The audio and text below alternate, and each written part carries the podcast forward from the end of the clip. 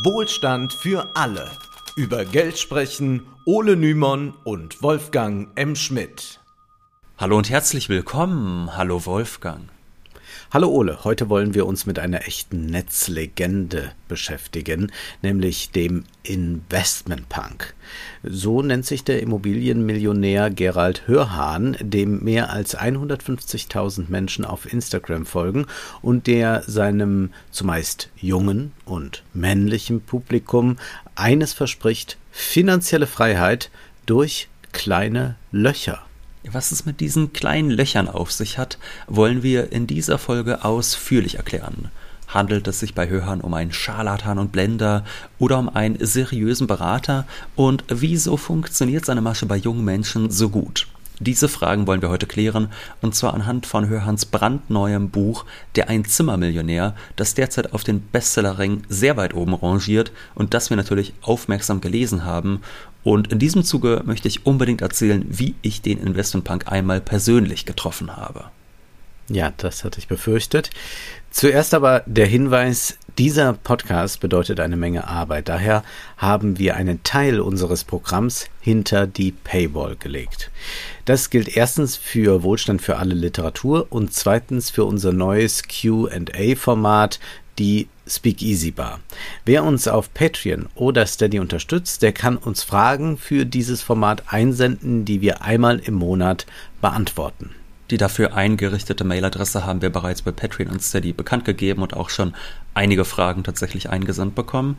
Auch ist schon ein RSS-Feed für Abonnenten eingerichtet, sodass ihr auch über Spotify, Apple oder andere Podcatcher die Formate hören könnt. Am Samstag, den 30. September, erscheint dann die erste Literaturfolge zu Richard Wagners Ring des Nibelungen. Wir werden für unseren Lieblingskomponisten eine Lanze brechen und den Einstieg in sein umstrittenes Werk erleichtern. Vielen Dank für eure Unterstützung. Nun zurück zum Investmentpunk. Laut eigener Aussage hat Hörhan angewandte Mathematik in Harvard studiert und dann als Investmentbanker gearbeitet. Um einen klassischen Investmentbanker handelt es sich bei ihm aber wahrlich nicht. Er sucht im Gegensatz zu den meisten Angehörigen dieses Berufszweiges immer wieder das Licht der Öffentlichkeit, tritt in Lederjacke oder mit Irokesenfrisur auf und zieht durch provokante Aussagen und Buchveröffentlichungen Aufmerksamkeit auf sich. Wer ihn einmal in einem Insta-Reel gehört und gesehen hat, der wird ihn wohl kaum wieder vergessen. Zu markant ist sein Aussehen und auch vor allem bleibt in Erinnerung seine Stimme. Ja, und diese Videos, die sind, um es einmal neutral zu formulieren, äh, sehr pointiert und auch sein neuer Bestseller, der Einzimmermillionär, wie du gar nicht verhindern kannst, reich zu werden, ist voll von solchen Provokationen. Schon zu Beginn des Buches heißt es recht alarmistisch, Wake up, Guys, das langweilige, aber sichere und komfortable Mittelstandsleben ist Geschichte. Das Hamsterrad wird turbulent und ungemütlich. Bis Anfang 2020 konnte eine Mittelstandsfamilie davon ausgehen, dass sie Bewegungs- und Reisefreiheit, Mobilität, ein großes Angebot an Nahrungsmitteln, ein ordentliches Dach über dem Kopf, ein warmes Zuhause, eine zumindest ausreichende Gesundheitsversorgung und eine Basis-Altersabsicherung hat. Und zwar 365 Tage im Jahr. Diese Zeiten sind definitiv vorüber und werden so schnell auch nicht wiederkommen. Das typische Mittelstandsleben mag noch eine ganze Zeit lang gut gehen, aber plötzlich kommt eine Extremsituation, dann ist es aus und vorbei. Öffnet eure Augen, sonst kommt ihr schneller unter die Räder, als ihr euch das vorstellen könnt. Da wird ja jetzt so aus linksliberaler Seite gern gesagt, oh, hier spielt aber jemand mit der Angst. Mhm. Ähm, aber die Angst ist ja durchaus auch real. Ja. Ähm, auch wenn wir in diesem Buch viele typische Phrasen der Coaching-Szene finden, Stichwort Hamsterrad, ist es ein erstaunlich ehrliches Buch, auch wenn manches sehr drastisch formuliert ist. In der Tat wird für breite Bevölkerungsschichten das Leben immer prekärer. Äh, für die sogenannte Mitte, im Übrigen auch, die ja kleiner wird. Mhm. Und wenn man sich anschaut, was wird so alles zur Mitte gezählt, also Single ähm, mit einem Jahresnettoeinkommen von 17.500 Euro zählt schon zur Mitte, hm. äh, dann ist dann schon fraglich, wie man damit ein äh, Leben in der Großstadt bestreitet. Naja, die Mieten steigen, die Inflation ebbt nur langsam ab und wenn überhaupt Lohnsteigerungen durchgesetzt werden, dann bleiben diese weit hinter der Inflation zurück. Geopolitische Spannungen und daraus erwachsene Wohlstandsverluste kommen auch noch hinzu. Stichwort Deglobalisierung. Das ist für jemanden, der sich Investmentpunk nennt, aber natürlich kein Anlass dazu, politischer Veränderung das Wort zu reden also einer gesellschaftlichen Alternative, zum Beispiel in Form sozialistischer Politik, erteilt er eine klare Absage. Immer wieder macht er sich in seinem Buch lustig über die Linke. Da redet er auch gern mal von kommunistischen Fröschen.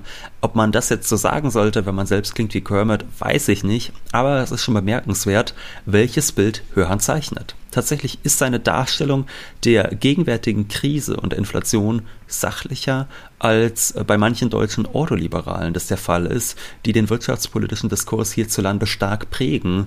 Und auch müssen wir anerkennen, sein Buch verbreitet keine Verschwörungstheorien, wie man sie oft bei Investmentcoaches findet. Vielmehr macht er sich lustig über Menschen, die glauben, dass Klaus Schwab die Welt regiert oder dass äh, der Klimawandel nicht real sei. Also er berichtet da davon, dass er vor einigen Jahren äh, gewarnt hat vor Extremwetterereignissen, dass die immer häufiger werden und auf einmal sei er gefragt worden, Gerald, bist du ein Grüner?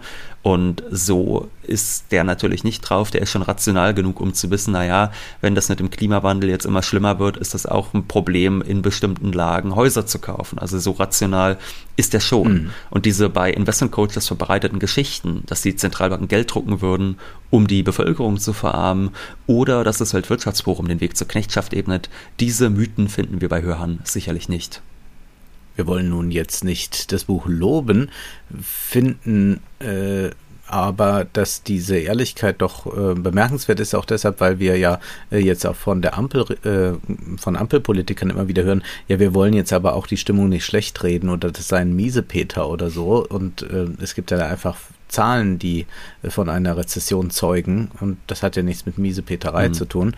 Und ja, es finden sich auch eigenartige Behauptungen in diesem Buch. Da heißt es etwa, Januar 1980, Ronald Reagan wird als 40. Präsident der Vereinigten Staaten angelobt. Er hatte die Wahl mit dem Slogan Make America Great Again gewonnen wie sich doch die Geschichte manchmal wiederholt. Er versprach Wachstum, Deregulierung, niedrige Steuern. Zunächst in den USA, danach in Europa und in anderen Teilen der Welt begann eine einzigartige wirtschaftliche Boomphase, die mit einigen Unterbrechungen bis 2020 andauern sollte. Das ist schon eine eigenartige historische Darstellung, denn tatsächlich waren die Wachstumsraten zwischen dem Ende des Zweiten Weltkriegs und den 1970er Jahren viel höher als je nach der Wahl Ronald Reagans. Aber zumindest, wenn wir die gegenwärtige Krise betrachten, ist Hörhans Analyse mit weniger Demagogie aufgeladen, als wir es sonst bei vielen Instagram-Coaches finden. Aus der sachlich recht redlichen Analyse, wieso immer mehr Menschen auch in den verhältnismäßig wohlhabenden Staaten in die Prekarität abrutschen, schlussfolgert Hörhan nun aber nicht, dass es eine andere Form des Produzierens und des Verteilens bräuchte, um die Bedürfnisse aller zu befriedigen.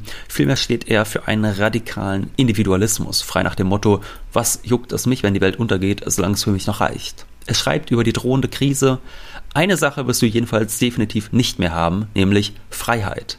Die Freiheit zu reisen, wohin du willst, die Freiheit zu essen, was du willst, die Freiheit zu sagen, was du willst, die Freiheit zu leben, wo du willst. Um diese Freiheiten zu haben, brauchst du zukünftig viel Kohle. Um diese Freiheiten zu haben, benötigst du entsprechende Unternehmensstrukturen, um die staatlichen Regulierungen entziehen zu können, gute Anwälte, um das ganze Dummregelwerk zu navigieren und ausreichend Mittel, um dir den Unfug zur Not aus der Ferne ansehen zu können. Gott sei Dank hat Gerald Hörhahn da einen Ausweg im Angebot. Zwar keinen politischen Ausweg, denn Sozialismus bedeutet ja auch nur Elend, aber zumindest den Ausweg des individuellen Aufstiegs. Wer fleißig und bauernschlau ist, der kann sich, hören zufolge, problemlos den gesellschaftlichen Verwerfungen entziehen. Natürlich geht es am besten, indem man seine Online-Programme und Kurse besucht. Und wer dann noch was übrig hat, ist äh, wer, wer dann noch übrig bleibt, ist selbst schuld, äh, beziehungsweise zu faul gewesen. Und es ist äh, doch ganz erstaunlich, äh, wie äh, das Buch dann ja fast literarisch wird, uns in, in Anekdoten äh, nahelegt, wie man äh, das Mindset ändern sollte. Ja? Eletas, Mallorca, 1. April 2021. Mallorca hat nach dem Lockdown wieder die Tore für die ersten Touristen geöffnet. Ich parke vor einem Supermarkt, um Wasser, Bananen zu, um Wasser und Bananen zu kaufen. Mein Sohn David ist dabei. Vor dem Laden steht ein rostiger schwarzer Dacia. Mein Sohn fragt, Papa, was ist das für ein hässliches Auto? Ich antwortete, ein Dacia, David. Wenn du faul bist, musst du Dacia fahren. Papa, ich will keinen Dacia fahren. Nein, nein, nein. Ich fragte ihn, welches Auto er fahren wollte. Er sagte Aston Martin, Ferrari und Lamborghini. Na dann, antwortete ich ihm, musst du sehr fleißig sein, Business lernen und viel Geld verdienen, um dir sowas leisten zu können. David versicherte, Papa, ich werde sehr fleißig sein. Ach, bei solchen Passagen, da wird es einem doch regelrecht warm ums Herz. Und diese Anekdoten, äh, die, die das ganze Buch eigentlich ausmachen, immer wie so Tagebucheinträge begonnen, die sind mitunter auch gellend komisch. Also er beschreibt ganz ausführlich immer, wie er äh, in der ersten Klasse im Flugzeug saß und es sich hat gut gehen lassen, wie er auch mal beim Nobel-Italiener 1000 Euro auf den Kopf haut, denn manchmal muss man auch ein bisschen Taschengeld ausgeben, damit man dann einen guten Makler an die Strippe bekommt und so. Also immer solche äh, Angebereien, um sein Publikum zu beeindrucken. Ich habe gestern Abend auch noch ein Video gesehen, was ich zum Totlachen fand. Da hat er erzählt, er will eigentlich so einen eigenen Tower sich bauen lassen. Also er will ja, bis ja. 2035 quasi seinen eigenen Trump Tower haben. Da können wir auch nur gespannt sein. Ja. Aber, ja. Aber man kann daran ja ganz gut äh, schon merken, wer eigentlich zur Leserschaft gehört, nämlich all die, die nicht First Class fliegen, die nicht beim Nobel-Italiener sitzen. Also es ist ja für Leute, die mhm. mal irgendwie dahin wollen. Das sind ja, ähm, ja, wie, wie für die Ladenmädchen und Jungens mhm. äh, aus den 20er Jahren halt Filme produziert wurden, dass sie sich nach einem Aufstieg sehen können und so äh, zeigt er das dort. Denn ich sage mal so, die Leute, die äh, wie selbstverständlich First Class fliegen oder bei diesen Nobel-Italienern speisen, die lesen ja nicht nochmal ein Buch darüber und sind beeindruckt, wenn das einer ihnen gleich getan hat, sondern für die ist das ja Normalität. Ja, und also ich muss einfach gellend lachen bei solchen Videos, dass man sich von sowas beeindrucken lässt, so diese schnellen Schritte, wie er ins Flugzeug hechtet oder ins Auto steigt und das Gaspedal durchdrückt, obwohl er noch nicht mal losgefahren ist. Und der hat dann ja auch nur so ganz wenige Gesten drauf. Also er macht ja immer so hektisch mit den Händen so immer dieselben drei Gesten, äh, die er irgendwann im Rhetorikseminar gelernt hat. Also es ist alles zum Totlachen. Aber wir wollen uns nochmal dieser Geschichte widmen mit äh, Wer faul ist, muss Dacia fahren. Da kann man ja mhm. wunderbar eine riesige Verachtung sehen für all die diejenigen, die die gesellschaftlich notwendigen Arbeiten verrichten, die dementsprechend geringe Löhne erhalten und die einem Gerald Hörhan davon wiederum die Miete und den eigenen Reichtum bezahlen. Also das wird alles ganz offen ja. ausgesprochen, diese Verachtung. Und da kann man jetzt natürlich sagen, ist widerwärtig, stimmt auch, aber wir müssen uns ja noch fragen, wie kann es sein, dass diese Ideologie so gut verfängt bei jungen Leuten? Also denken wir mal an die Bundestagswahl 2021. Am erfolgreichsten bei den 18- bis 24-Jährigen waren Wenig überraschend, die Grünen mit 23 Prozent, aber direkt danach kam tatsächlich die FDP mit 21 Prozent. Und die Liberalen haben es wirklich geschafft, die Stimmung und Perspektivlosigkeit der jungen Leute aufzugreifen, einen Meme-Wahlkampf zu starten, Stichwort aus dem Weg Geringverdiener, und sie haben es geschafft, einen radikalen Individualismus anstelle gesellschaftlicher Lösungen für junge Leute attraktiv zu machen. Das kann man und sollte man ablehnen. Dennoch sollten wir nicht so tun, als hätte das keinerlei Ratio.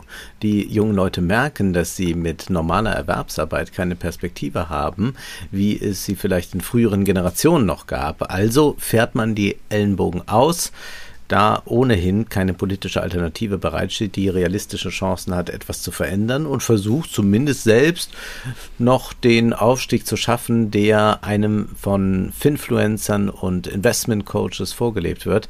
Eine gewisse Zweckrationalität liegt in dieser Haltung durchaus begründet und letztlich sind die chauvinistischen Urteile aller wer faul ist, muss Dacia fahren, nur die logische Konsequenz einer solchen Haltung zur Welt.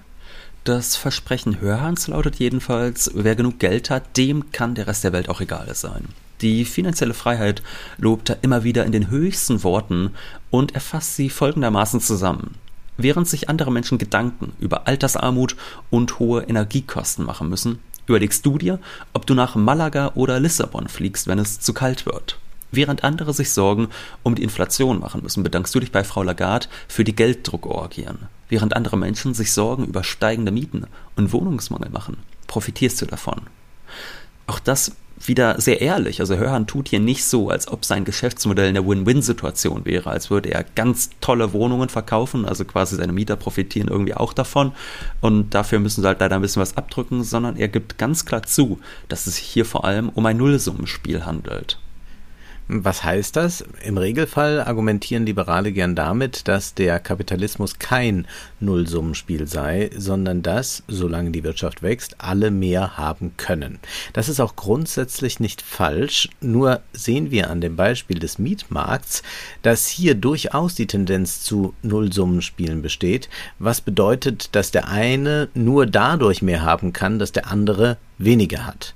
Denn während bei den meisten anderen Waren die Produktion recht einfach hochgefahren werden kann, geht das bei Wohnraum nicht. Nicht zuletzt, da Grund und Boden begrenzt sind. Aus dieser besonderen Situation kann man als Vermieter besondere Vorteile ziehen, sodass ein immer größerer Teil des Einkommens der arbeitenden Bevölkerung fürs Wohnen draufgeht, äh, äh als, als das früher der Fall war. Ne? Hören gibt das schamlos zu und feiert es einfach, auf der Gewinnerseite dieses ungleichen Tauschs zu stehen.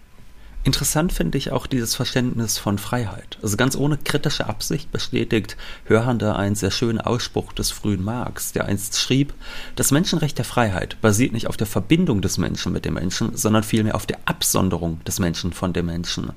Es ist das Recht dieser Absonderung, das Recht des beschränkten, auf sich beschränkten Individuums. Und genau dieses sich von allen Menschen absondernde Individuum finden wir in Hörhan ganz wunderbar wieder.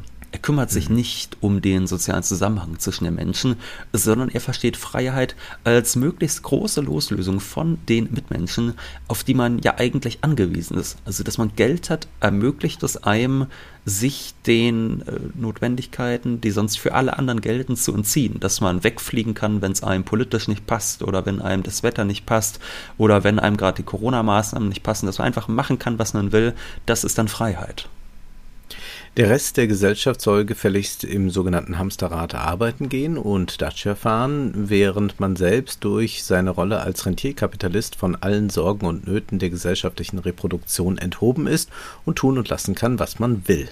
Das ist ein unsympathisches, aber immerhin konsequentes Verständnis von Freiheit, dass es hier um ein krasses Machtungleichgewicht innerhalb der Gesellschaft geht, leugnet Hörhan gar nicht, wenn er einen anderen Invest Autor zitiert, äh, der einmal sagte, Vermieter seien die neuen Masters of the Universe, die ein knappes und lebensnotwendiges Gut nach Gutsherrenart verteilen. Zitat Ende. Das ist schon erstaunlich ehrlich. Die Willkürherrschaft von Gutsherren wird normalerweise von niemandem in einem positiven Sinne benutzt, aber der Investmentpunk scheint sich an dieser Haltung zur Welt regelrecht zu ergötzen. An dieser Stelle möchte ich dann doch einmal erzählen, wie ich den Investmentpunk getroffen habe. Unbedingt. Das, das, ganze Buch ist ja voll von Geschichten, in denen er von seinen glamourösen Restaurant- und Barbesuchen mit Superreichen erzählt.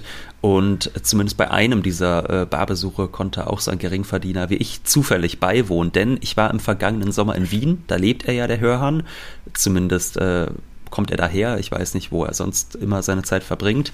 Und äh, ich war da zu einer Podiumsdiskussion an der Uni eingeladen, war dann abends noch einen schönen Drink dort trinken. Ich wollte gerade gehen und auf einmal setzt sich direkt neben mich, also wirklich drei Zentimeter von mir entfernt, auf die Bank der Investmentbank äh, mit ihm eine große Traube junger Männer und äh, später habe ich dann auch herausgefunden, es waren natürlich alles Jungmillionäre, äh, habe ich dann in seiner Story nachlesen können. Und dann hast du dein, dein großes Vorbild angesprochen und um ein Foto gebeten. Exakt, ja, also äh, das war tatsächlich so. Ich habe eine Freundin, mit der schicke ich mir immer die Videos hin und her. Wir lachen uns immer äh, tot darüber. Also wusste ich, dass ich mir diese Möglichkeit nicht entgehen lassen darf. Ich war wirklich sofort auf 180 unglaublich aufgeregt, äh, weil ich wusste, das wird das Foto schlechthin. Und noch bevor der Mann sich wirklich gesetzt hatte, also er war noch im Hinsetzen begriffen, sagte ich schon, Gerald, ich will dich gar nicht stören, aber darf ich mal ganz schnell ein Foto machen? Und natürlich ist er sofort bereit, Daumen hoch zu zeigen und alles und äh, in die Kamera zu lächeln mit mir. Und dieses Foto von Hörhan, der ein Kreditkartenshirt trägt, ist natürlich heilig für mich. Angestoßen hat er dann mit den Worten, ja, viele Immobilien, was von einem der jungen Männer dann mit den Worten und viel Kohle erwidert wurde.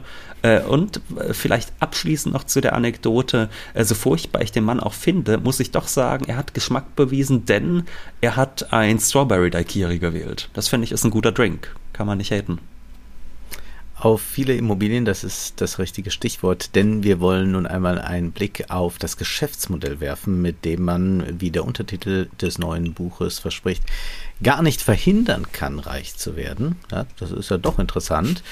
Das äh, Rezept Hörhans heißt kleine Löcher, also kleine Wohnungen in guter Lage kaufen, äh, Wohnungen, die aber jetzt nicht schon top saniert sind und äh, Luxusapartments sind, keineswegs.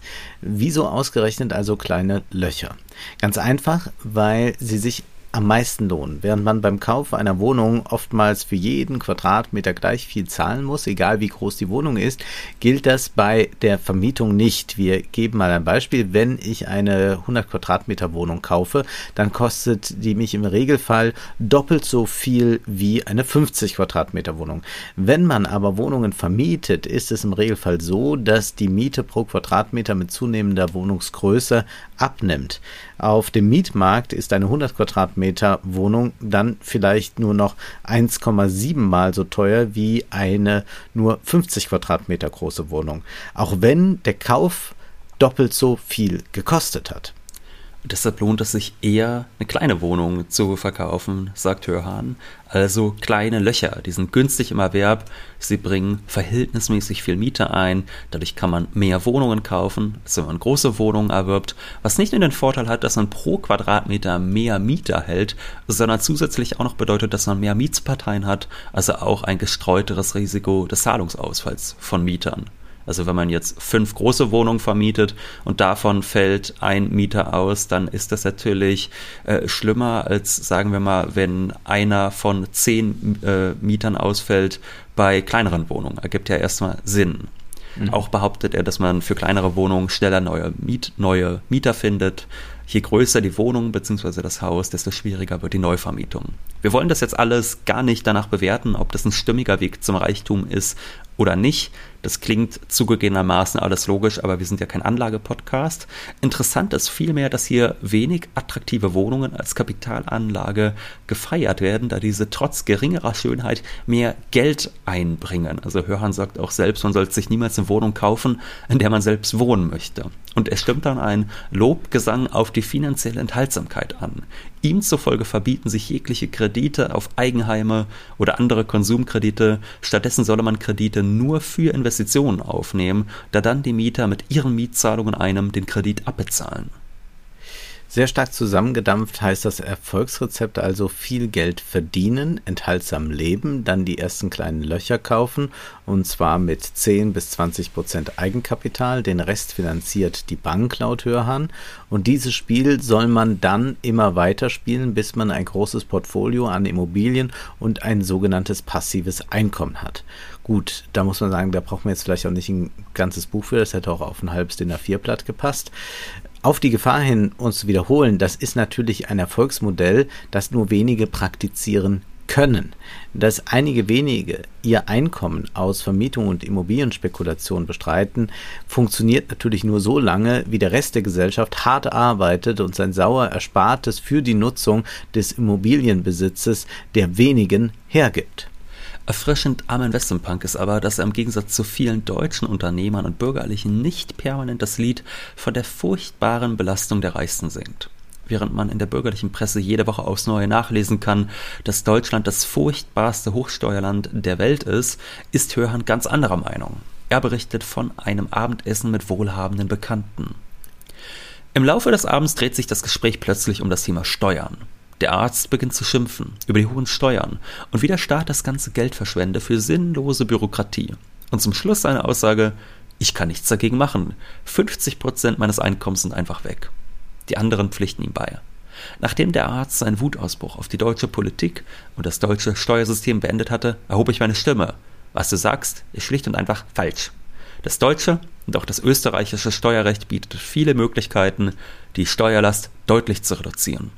Als der Arzt entnervt fragte, wie das gehen sollte, antwortete ich, die effizienteste Möglichkeit sind Immobilien, insbesondere wenn sie sanierungsbedürftig sind. Hörern zufolge sind Deutschland und Österreich Steuerparadiese für Immobilieninvestoren, wenn man nur weiß, wie. Du musst nur wissen, wie du die Melkmaschine am Euter der staatlichen Kuh befestigst und dann äh, und wie du sie bedienst. Und das führt Hörhan dann zumindest ein wenig aus, etwa indem er vorrechnet, wie sich Sanierung und Investitionen in die Wohnung steuerlich geltend machen lassen. Was passiert mit der Immobilie, wenn du sie sanierst? Der Wert der Immobilie steigt. Wer bezahlt die Hälfte davon? Der Staat. Er ist dein Partner in Crime beziehungsweise dein Partner im Vermögensaufbau. Wie geil ist das? Man kann also sehr wohl etwas gegen die hohe Steuerlast unternehmen. Gerade als Angestellter oder Freiberufler sind kleine Löcher ein wunderbares Mittel gegen 50 Prozent Steuerbelastung. Da fallen dann durchaus auch Sätze wie du beteiligst das Finanzamt an den Verlusten, aber nicht an deinen Gewinnen. Geil, oder? Und das ist sehr bemerkenswert, dass ein Unternehmer in solcher Offenheit sagt, dass Deutschland und auch Österreich keine Hochsteuerländer sind, sondern sich im Gegenteil wie Nutztiere ausnehmen lassen, wenn man nur das richtige Geschäftsmodell hat. Also eigentlich liefert Hörhan selbst die besten Ansatzpunkte, wie man solchen Spekulanten von staatlicher Seite aus das Handwerk legen könnte. Und er unterfüttert eigentlich wahnsinnig gut die Tatsache, dass die normalen Arbeitnehmer viel stärker belastet sind als so ein Superreicher, der ein riesiges Investmentportfolio hat. Also da kann man eigentlich fast nur dankbar sein für so viel Offenheit. Die mhm diese ganzen Geheimnisse des Immobilienmarktes, die sind aber natürlich möglichst oberflächlich im Buch dargestellt, sodass nach dem Kauf des Buches die Online-Programme vom Investmentpunk gleich noch dazu gebucht werden müssen. Äh, ich habe jetzt nicht gezählt, wie oft in den Fußnoten diese Programme empfohlen werden, aber es sind bestimmt ein paar Dutzend Male. Etwa das Betongold-Programm, das für schlappe 849 Euro über die Theke geht, oder das Steuer-Elite-Training für gerade einmal 1197 Euro. Aber wer da noch sparen will, äh, da kann ich nur empfehlen, hinten ins Buch reinschauen, da sind noch Rabattcodes gegeben. Toll, ja. Oder vielleicht auch mal äh, einfach einen Steuerberater fragen.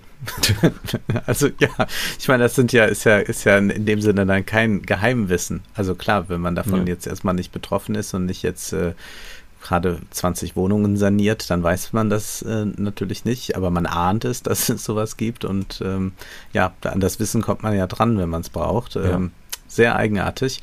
Äh, wie reich der Investmentpunk wirklich ist, lässt sich unmöglich nachprüfen. Nach eigener Aussage hat er über 250 Immobilien, was ihm angeblich einen hohen sechsstelligen Betrag pro Jahr nach Steuern abwirft. Wie viel Geld er dadurch verdient, dass äh, jungen Männern, die auch den Reichtum eines Rentierkapitalisten ersehnen, Online-Programme und Coaching-Seminare verkauft, wäre aber durchaus spannend zu erfahren. Immerhin hat Hörhan sich bewusst eine Karriere aufgebaut, indem er die Rolle des Punks, also des Außenseiters innerhalb der Investmentszene gewählt hat. Wie viel also wirklich Unternehmertum und wie viel Selbstdarstellertum ist, das können wir unmöglich nachprüfen, aber wir können Hören als Symptom einer Gesellschaft lesen, in der der Glaube an einen kollektiven Aufstieg schon lange verschwunden ist und jeder sich selbst der Nächste ist. Äh, wir gehen ja auf äh, doch äh, harte Zeiten zu und das ist ein ganz deutliches Symptom dafür. Vielleicht erinnern sich auch manche an meinen Auftritt bei 13 Fragen, wo ich vor zwei Jahren über die Erbschaftssteuer diskutiert habe. Dort traf ich auf einen völlig radikalisierten Schüler des Investmentpunks, der mir erklären wollte, wie jeder mit dem richtigen Mindset vermögend werden könne. Äh, so war es zumindest in dem Schlussstatement. Und ich habe gesagt, ähm, wer Mindset sagt, hat den Verstand verloren. Aber dieses Schlussstatement wurde dann rausgeschnitten zu gemein. Das wäre wirklich das Highlight der Sendung gewesen. Schade ja. drum. Der Ronald ist auch nicht mehr tatsächlich online zu finden. Also äh, damals hat er ja noch auf Instagram immer großspurig ja. angegeben, wie gut es läuft. Jetzt hat man irgendwie sehr lange weder Interviews beim Investment Punk äh, mit ihm gehabt, noch ist er auf Instagram oder sonst irgendwo zu finden. Also hoffen wir natürlich nicht, dass dem jetzt irgendwie da. Nee, da doch natürlich das Beste. Ja. ja klar. zu wie viel Prozent zumindest der Investmentpunk seriöser Unternehmer und zu wie viel Prozent er Selbstdarsteller ist, der verzweifelten jungen Leuten Online-Kurse andreht, lässt sich schwer feststellen und was wir vermuten, wollen wir jetzt vielleicht auch nicht zu offen sagen, um keine Probleme zu bekommen. Das neue Buch jedenfalls handelt auf möglichst oberflächliche Weise den angeblichen Weg zum Reichtum ab, um bei allen detaillierten Problemen auf die genannten Kurse und Mentoring-Programme zu verweisen. Fernab der Frage, wie seriös dieses Gebaren ist, sollte man sich aber als Linker durchaus fragen, wie es sein kann, kann, dass Neoliberale und Business Coaches im Netz derart erfolgreich sind, obwohl kaum jemand von ihren Ideen profitieren kann.